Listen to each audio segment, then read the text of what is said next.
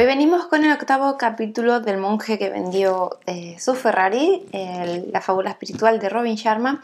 Este capítulo se llama Encender el fuego interior y bueno, empezamos el día con una frase de Foster C. Eh, McClellan que dice de confía en ti mismo, crea el tipo de vida que te gustaría vivir a lo largo de tu vida, aprovecha el máximo de ti mismo atizando las diminutas chispas interiores de posibilidad para que sean llamas de realización.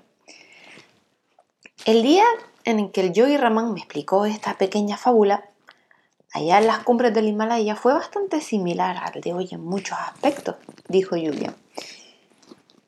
¿De, ¿De veras? Nos encontramos al anochecer, nos despedimos de madrugada. Se produjo tal química entre los dos que el aire parecía crepitar de electricidad. Como te he mencionado antes, desde el momento en que conocí a Ramón tuve la sensación de que era parte mm, de mí, como si fuese el hermano que nunca tuve. Y esta noche sentado aquí disfrutando de esa mirada tuya de intriga, siento la misma energía y el mismo vínculo. Te diré también que siempre pensé en ti como un hermano pequeño. Y para serte franco, veía muchas cosas de mí mismo en ti. Eras un abogado increíble, Julian. Yo jamás olvidaré tu convicción. Pero Julian no tenía el menor deseo de explorar sus gestas pasadas. John, si quisiera seguir compartiendo contigo los elementos de la fábula del yogi Raman, pero antes debo confirmar una cosa.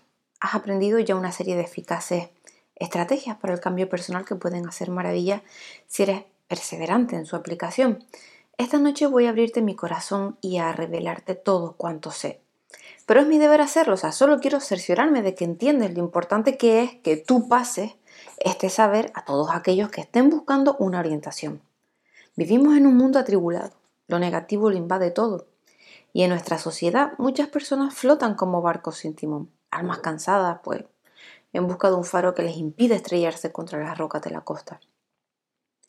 Tú debes hacer las veces de capitán. Deposito mi confianza en ti para que lleves el mensaje de Sivana a todos aquellos que lo necesiten. Tras reflexionar, prometí a Julian que aceptaba el encargo, y acto seguido, él siguió hablando con pasión. Lo hermoso de todo este ejercicio es que mientras te afanas en mejorar la vida de otras personas, la tuya propia se eleva a las más altas dimensiones. Es la verdad basada en un viejo paradigma para la vida extraordinaria. Soy, soy todo oído. Mira, básicamente los sabios del Himalaya se guiaban por una regla muy sencilla. El que más sirve, más cosecha. Emocional, física, mental y espiritualmente. Y este es el camino hacia la paz interior y la realización exterior. Leí una vez que la gente que estudia a los demás es sabia y que la que se estudia a sí misma es esclarecida. Por primera vez quizá pues estaba ante un hombre que se conocía realmente a sí mismo, con su austero ropaje y la media sonrisa de un Buda joven en su cara saludable. Julian Mandel parecía tenerlo todo, salud perfecta, felicidad y un imperioso sentido de su papel en el calidoscopio del universo. Sin embargo, no poseía nada. Volvemos al faro, dijo. Sí. ¿Cómo encaja eso en la fábula del Yogi Ramón? Bueno, intentaré explicarlo, respondió Julian en un tono más de profesor que de monje. Ahora ya sabes que la mente es como un fértil jardín y que para que florezca debes nutrirla cada día. No permitas que la mala hierba de los pensamientos y los actos impuros invada ese jardín. Monta guardia en las puertas de tu mente. Manténla en forma. Si tú se lo permites, ella te dará frutos maravillosos.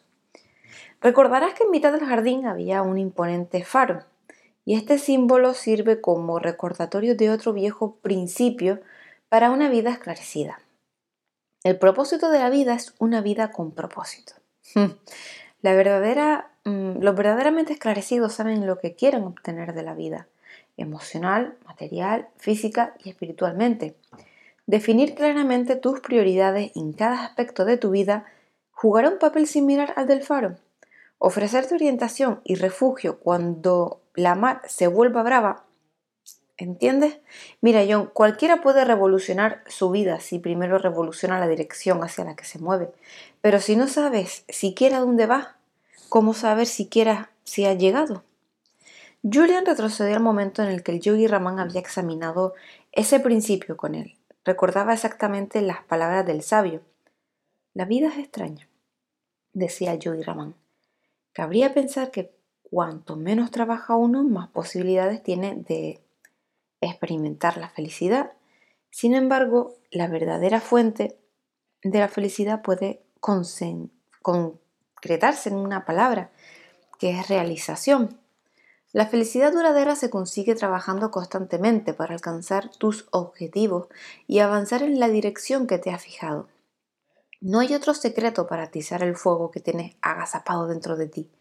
Comprendo que puede parecer irónico que hayas viajado miles de kilómetros desde tu sociedad para hablar con un puñado de místicos recluidos en el Himalaya, solo para al final que te digan que otro de los secretos de la felicidad se encuentra en la realización, pero es verdad. Monjes adictos al trabajo, sugerí en broma. Todo lo contrario, mira, esos sabios eran tremendamente productivos, sí, pero no en el sentido frenético de la palabra, o sea, más bien en la acepción zen y apacible. Mm, explícate.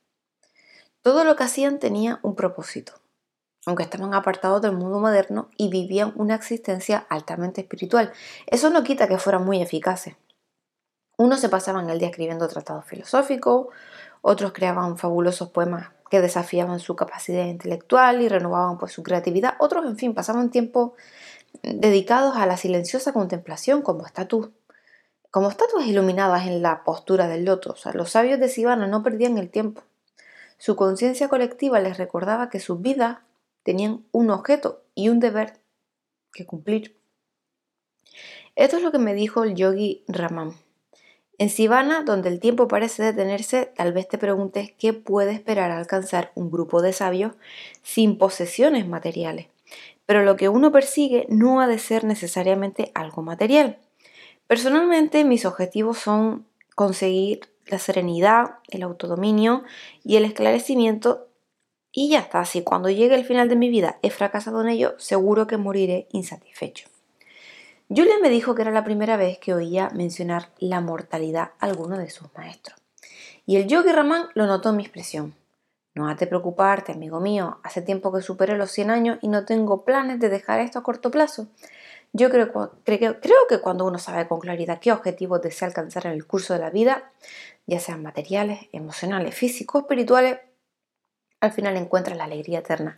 Tu vida será tan placentera como la mía y estoy seguro de que conocerás una espléndida realidad, pero has de saber cuál es el propósito de tu vida y pasar esa visión al campo de la realidad mediante la acción consecuente, pues los sabios lo llamamos Dharma, que es como se dice en sánscrito el pronóstico, el propósito de la vida. ¿La satisfacción se derivará del hecho de realizar mi Dharma? Le pregunté. Desde luego, del Dharma salen la armonía interior y la satisfacción duradera. El Dharma se basa en el antiguo principio según el cual cada uno de nosotros tiene una misión heroica que es la Tierra. A todos se nos ha concedido pues, una serie única de dones y talentos que nos permitirán realizar nuestra tarea terrenal. La clave está en descubrirlo y de paso pues descubrir cuál es el objetivo prioritario. Interrumpí a Julian. Es un poco como lo que decía sobre correr riesgo. Quizás sí o quizás no. ¿Qué quieres decir? Sí, puede parecer que estás obligado a correr ciertos riesgos para descubrir qué se te da mejor y cuál es la esencia de tu vida, porque muchas personas dejan empleos que han estado impidiendo su progreso en cuanto descubren el verdadero objetivo de su existencia. O sea, todo autoexamen entraña un peligro pero no existe riesgo alguno en descubrirse a sí mismo y la misión que uno tiene en la vida. El autoconocimiento es el ADN del autoesclarecimiento. Es algo muy bueno y desde luego pues esencial. ¿Cuál es tu Dharma, Julian? Pregunté a voleo tratando de disimular mi curiosidad. Muy sencillo, servir a los demás desinteresadamente. Recuerda, no hay alegría verdadera en el dormir, en relajarse o en haraganear. Y como dijo Benjamin Disraeli, el secreto del éxito es la constancia en los propósitos. La felicidad que estás buscando vendrá a través de la reflexión sobre los objetivos que te hayas marcado, de las medidas que tomes a diario para conseguirlo. Se trata de una aplicación directa de la vieja filosofía que prescribe que las cosas más importantes nunca deben ser sacrificadas a las cosas menos importantes. El faro de la fábula te servirá para recordarte el poder de marcarse objetivos claramente definidos y lo más importante, de tener la fuerza de carácter necesaria para obrar en consecuencia.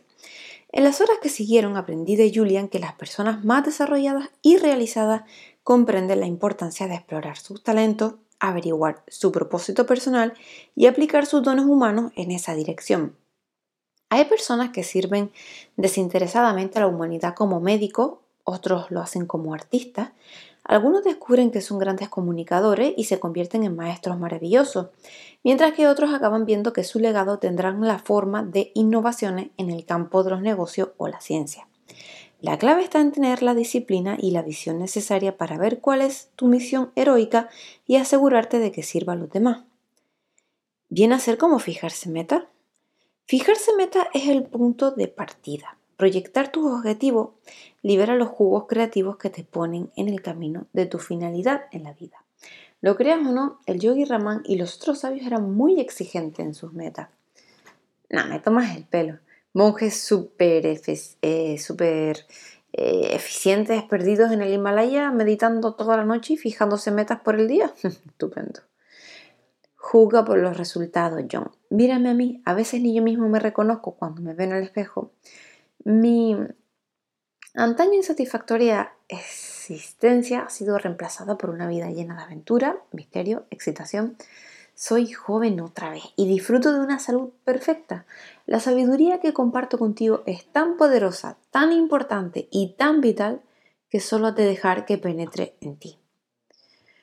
Eso hago, Julian, en serio, o sea, todo cuanto has dicho hasta ahora tiene sentido, de verdad, aunque algunas técnicas me parecen un poco raras, pero te he prometido intentarlo y, lo voy a hacer, lo haré.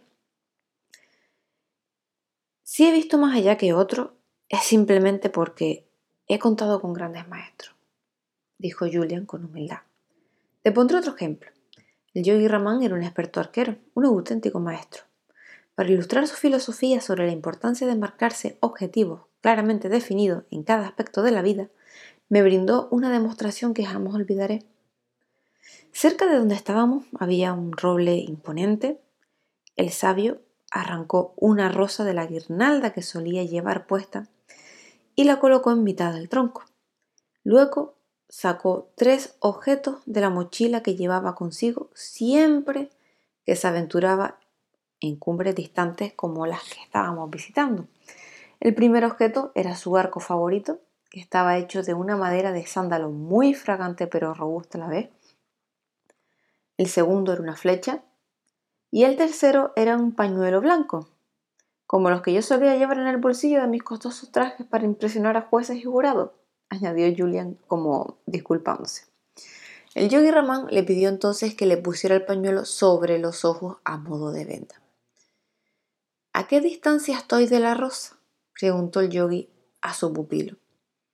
A unos 30 metros, calculó Julian. ¿Me ha visto alguna vez practicando el antiquísimo deporte del tiro con arco? Preguntó el sabio, sabiendo perfectamente cuál iba a ser la respuesta. Te he visto dar en una diana a casi 90 metros y no recuerdo que hayas fallado ni una sola vez a la distancia de ahora, dijo Julia. Luego, con los ojos tapados por el pañuelo y los pies bien apoyados en tierra, el maestro tensó el arco y disparó la flecha apuntando a la rosa que colgaba del tronco del roble. La flecha se hincó en el arco con un golpe sordo, fallando estrepitosamente el tiro. Pensaba que ibas a hacer alarde de tus mágicas habilidades, Yogi Ramón. ¿Qué ha pasado? Si estamos en este lugar tan apartado es solo por una razón, y es que he accedido a revelarte todos mis conocimientos mundanos. La demostración de hoy tiene por objeto reforzar mis consejos sobre la importancia de marcarse objetivos claramente definidos y de saber exactamente a dónde va. Lo que acaba de ver confirma el principio más importante para cualquiera que busque alcanzar sus metas y cumplir el propósito de su vida. Es imposible, imposible dar en el blanco que no puede ver. la gente se pasa la vida soñando con ser eh, más feliz, vivir con más vitalidad, tener abundancia de pasión y dinamismo, pero no ven la importancia de invertir, aunque solo sea 10 minutos al mes, en escribir cuáles son sus metas y pensar en el, significado de su vida, en el Dharma. Fijarte objetivos cambiará radicalmente tu vida. Tu mundo se volverá más pleno, más placentero y más mágico. Mira, Julian, nuestros antepasados nos enseñaron que marcarse objetivos claramente definidos es básico para conseguir lo que deseamos. De donde tú vienes, la gente se marca objetivos materiales. Eso no tiene nada de, de malo si es lo que uno más valora en la vida. Sin embargo, para alcanzar el autodominio y el esclarecimiento interior, debes también fijarte objetivos en otros campos. Te sorprendería saber que yo tengo objetivos claramente definidos con respecto a la tranquilidad de, de ánimo, la energía cotidiana y el amor hacia cuantos me rodean? Fijarse meta no es únicamente para abogados como tú que viven en un mundo lleno de atractivos materiales. Cualquiera que desee mejorar la calidad de su mundo interior y exterior hará bien en agarrar un papel y ponerse a escribir sus objetivos. Es a partir de ahí que entrarán en funcionamiento fuerzas naturales que irán pues transformando los sueños en realidades. Lo que estaba oyendo me fascinaba cuando yo jugaba al fútbol en el instituto, nuestro entrenador siempre hablaba de la importancia de saber lo que queríamos conseguir en cada jugada. Conoce el resultado. Era su credo personal y nuestro equipo jamás salía al terreno de juego sin un plan bien definido que nos condujese a la victoria. Me pregunté cómo era que a medida que me hacía mayor nunca me tomaba el tiempo necesario para desarrollar una táctica de juego aplicable a pues a una a mi vida, Quizás Julian y el Roy Ramón tenían algún truco para eso. ¿Qué tiene de especial poner por escrito tus objetivos? ¿Cómo puede algo tan simple ser tan decisivo? Pregunté.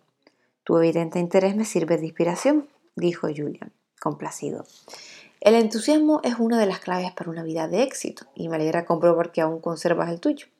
Antes te enseñé que cada uno de nosotros tiene unos 60.000 eh, pensamientos al día por término medio, pues ya anotando tus deseos y objetivos en un papel, lo que hace es ondear una bandera roja para que tu subconsciente sepa que este pensamiento es más importante que los otros 59.999. Tu mente, por lo tanto, empezará a buscar la realización de tu destino como si fuese un misil. De hecho, es un proceso científico. La mayoría de las personas no es consciente de ello. Algunos de mis socios son verdaderamente haces marcándose objetivos, observé. Y ahora que lo pienso, son los que más han prosperado económicamente hablando de entre la gente que conozco. Pero no diría que sean los más equilibrados. No. Porque tal vez no se han marcado las metas correctas. Mira, John, la vida suele dar lo que le pide. O sea, en general la gente quiere sentirse mejor, tener más energía o vivir con mayor satisfacción, pero cuando pregunta qué es exactamente lo que quieren, no saben responder. La vida cambia desde el momento en que empiezas a buscar cuál es tu Dharma, dijo Julian irradiando verdad a través de sus ojos. ¿Nunca conociste a alguien con un nombre raro y luego empezaste a ver ese nombre en todas partes? La prensa, la televisión, la oficina.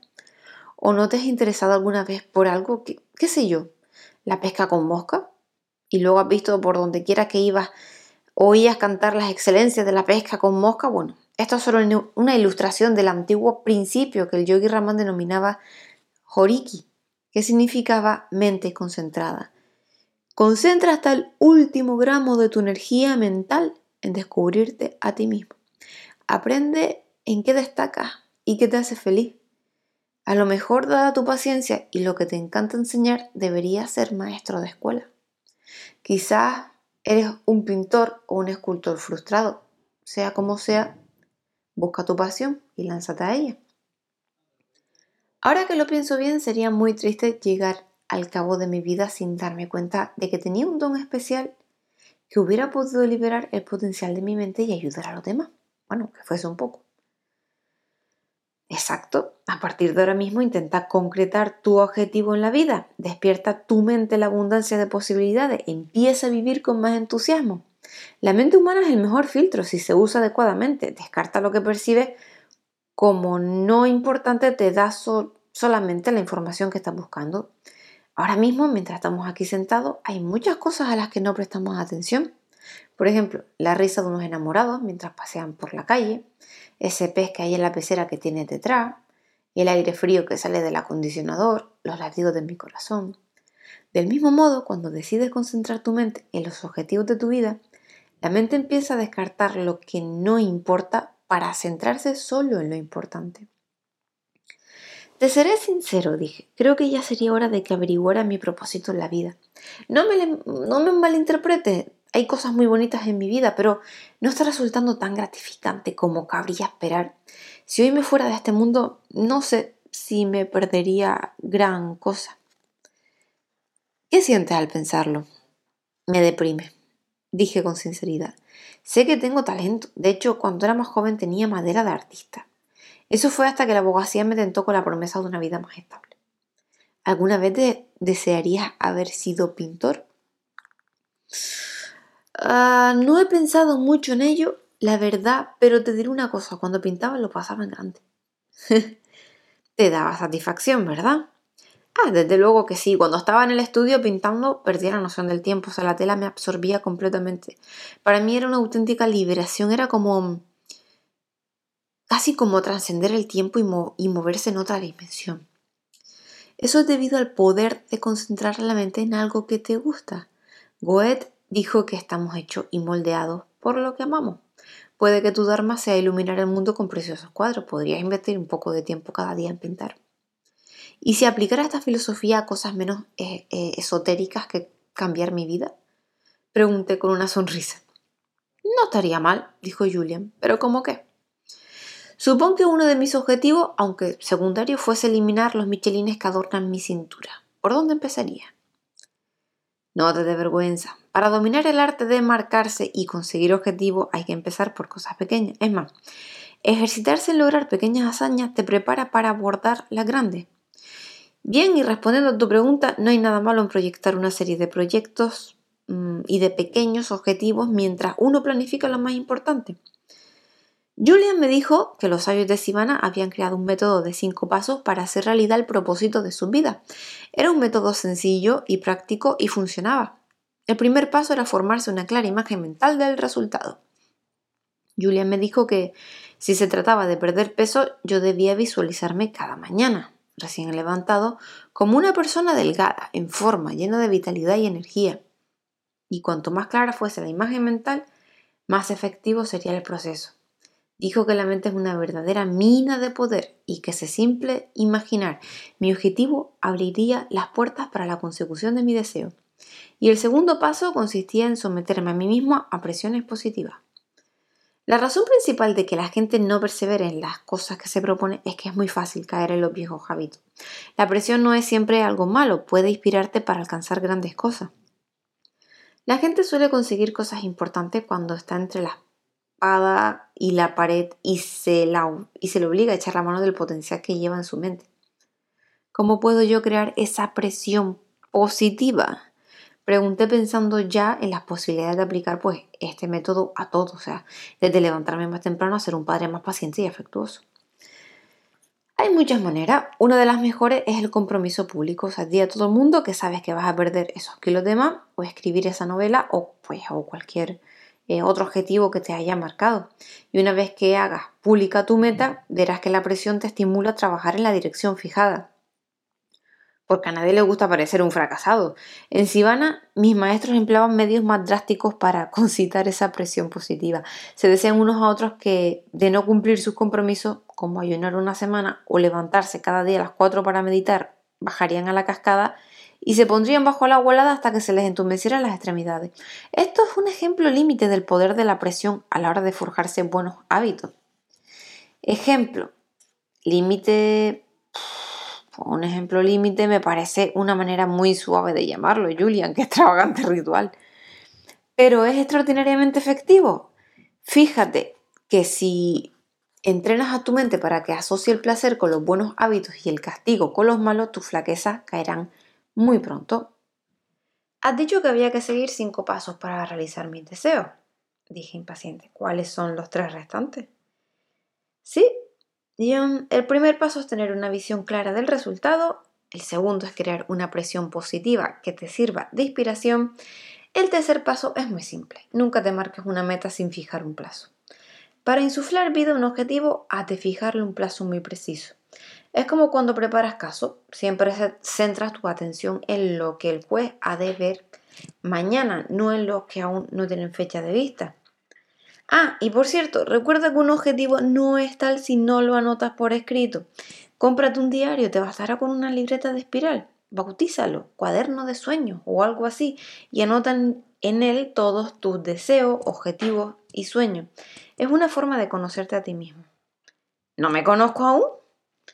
La mayoría de la gente no se conoce, no se han tomado el tiempo de analizar su flaqueza y sus puntos fuertes, sus esperanzas, sus sueños.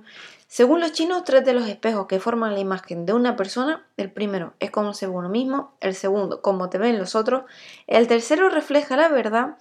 Conócete a ti mismo, John, conoce la verdad.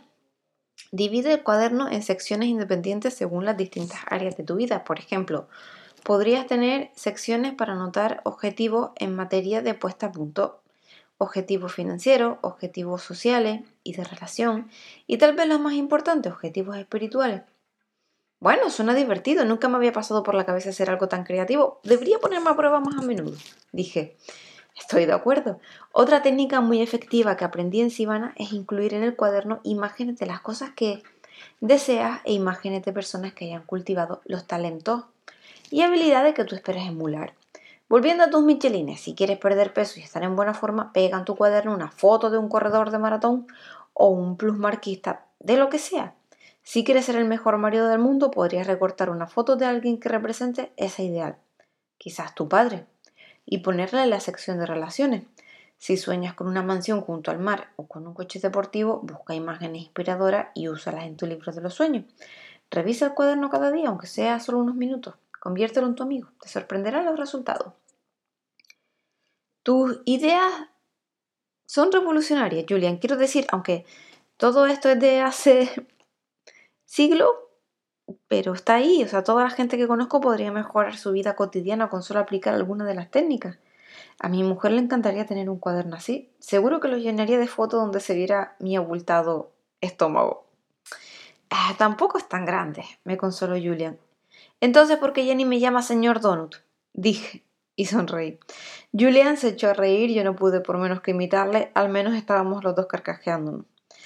Si no te ríes de ti mismo, ¿de quién te vas a reír? dije. Tienes toda la razón, amigo mío. Cuando era un abogado famoso, uno de mis principales problemas era que me tomaba la vida demasiado en serio. Ay, ahora soy más bromista, más infantil. Disfruto de todo lo que me da la vida, por pequeño que sea. Pero vamos al grano, tengo mucho que decirte y me está saliendo todo de golpe. Volvamos al método de cinco pasos para conseguir tus metas. Una vez te formas una imagen mental del resultado, creas un poco de presión positiva, fijas un plazo y pasas tu compromiso al papel. El siguiente paso es aplicar lo que el Yogi Raman llamaba la regla mágica del 21.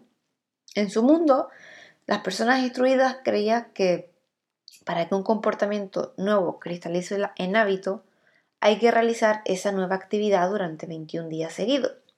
¿Qué tiene de especial esa cifra?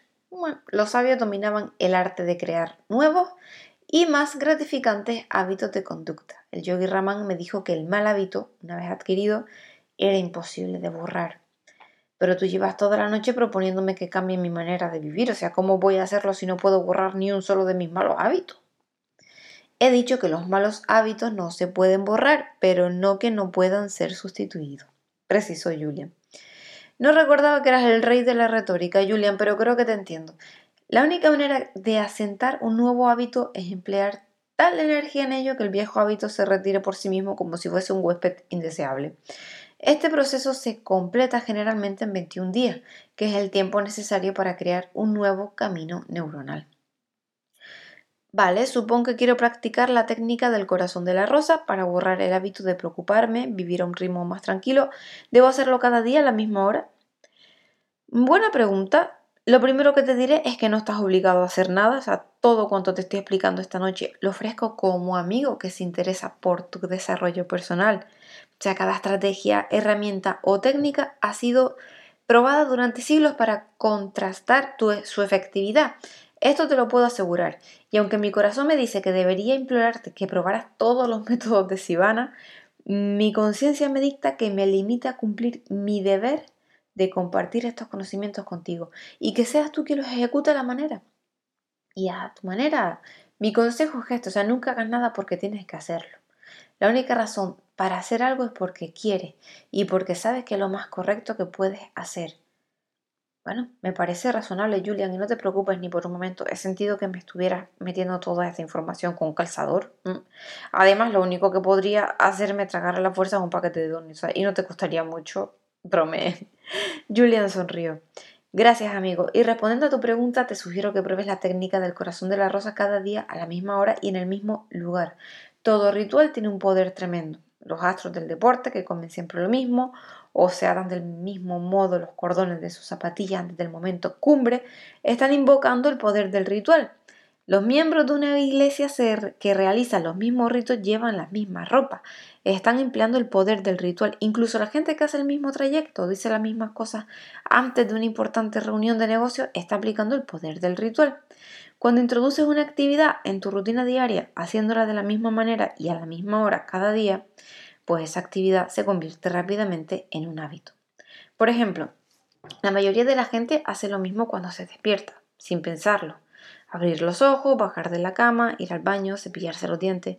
Por lo tanto, dedicarte durante 21 días al mismo objetivo y realizar esa misma actividad a la misma hora hará que se convierta en un hábito y en poco tiempo conseguirá ese nuevo hábito, sea la meditación, levantarte más temprano o leer una hora al día, con la misma facilidad con que te cepillas los dientes. Y el último paso para conseguir tus metas y avanzar por el camino del propósito. El último paso es aplicable a la medida en la que avanzas por el sendero de tu vida. Debes disfrutar del proceso. Los sabios de Sivana solían hablar de esta filosofía. Creían firmemente en que un día sin risa o un día sin amor era un día sin vida. No estoy seguro de entenderlo. Solo digo que debes asegurarte de pasarlo bien mientras avanza por el camino de tus objetivos.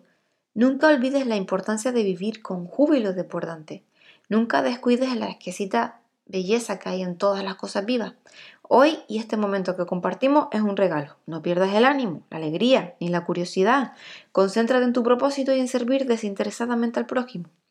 El universo se ocupará de todo lo demás. Es una de las leyes más genuinas de la naturaleza. ¿Y no he de lamentar lo que haya ocurrido en el pasado? Exactamente, no existe el caos en el universo, todo tiene su razón de ser. Todo lo que te haya pasado o haya de pasarte, recuerda lo que dije yo. Cada experiencia conlleva una lección que aprender. Así que no insistas en lo secundario, disfruta de la vida. ¿Eso es todo? Bueno, tengo muchas cosas que decirte. ¿Estás cansado? No, no, nada de eso. En realidad estoy entusiasmado y tú eres el catalizador, Julian. Muy bien, pues antes de seguir adelante con la fábula del Yogi Raman, hay una última cosa sobre cómo alcanzar tus sueños que quiero dejar clara. Bueno, adelante. Existe una palabra que los sabios siempre pronunciaban con tono casi reverencial y esta sencilla palabra parecía tener para ellos un profundo significado y se aplicaba a su charla cotidiana. La palabra es pasión. Y se trata de un término que debes tener siempre en primer plano mental en tu misión de alcanzar tus objetivos. Un ardiente sentido de la pasión es lo que mejor puede propulsar tu sueño. En nuestra sociedad hemos perdido la pasión. No, no hacemos las cosas porque nos gusta hacerlas, sino porque creemos que hemos de hacerlas. Es la clave de la desdicha. Y no estoy hablando de la pasión romántica, aunque esa es otro de los ingredientes para una existencia inspirada. Estoy hablando de una pasión por la vida, reclama la alegría de despertar cada mañana lleno de energía y júbilo, insufla el foco de la pasión a todo aquello que hagas. Pronto cosecharás recompensas, tanto materiales como espirituales. Lo dices como si fuese fácil. Y lo es. A partir de esta noche toma el control sobre tu vida. Decídete, de una vez por todas. Decídete a ser el dueño de tu destino. Corre tu propia carrera. Descubre tu vocación. Y empezarás a experimentar el éxtasis de una vida inspirada, verás. Por último, también recuerda de lo que está detrás y lo que está delante de ti no es nada comparado con lo que está dentro de ti. Mm, gracias, Julia. Realmente necesitaba oírlo. Nunca había sabido lo que faltaba en mi vida hasta esta noche. He estado bajando sin rumbo a falta de un verdadero propósito en mi vida. Las cosas van a cambiar, te lo prometo. Te estoy muy agradecido bueno, no hay de qué, amigo, solo estoy cumpliendo mi propio objetivo. Pues hasta aquí el octavo capítulo de este increíble libro y bueno, el próximo día vendremos con más, espero que les esté gustando y un saludo, hasta luego.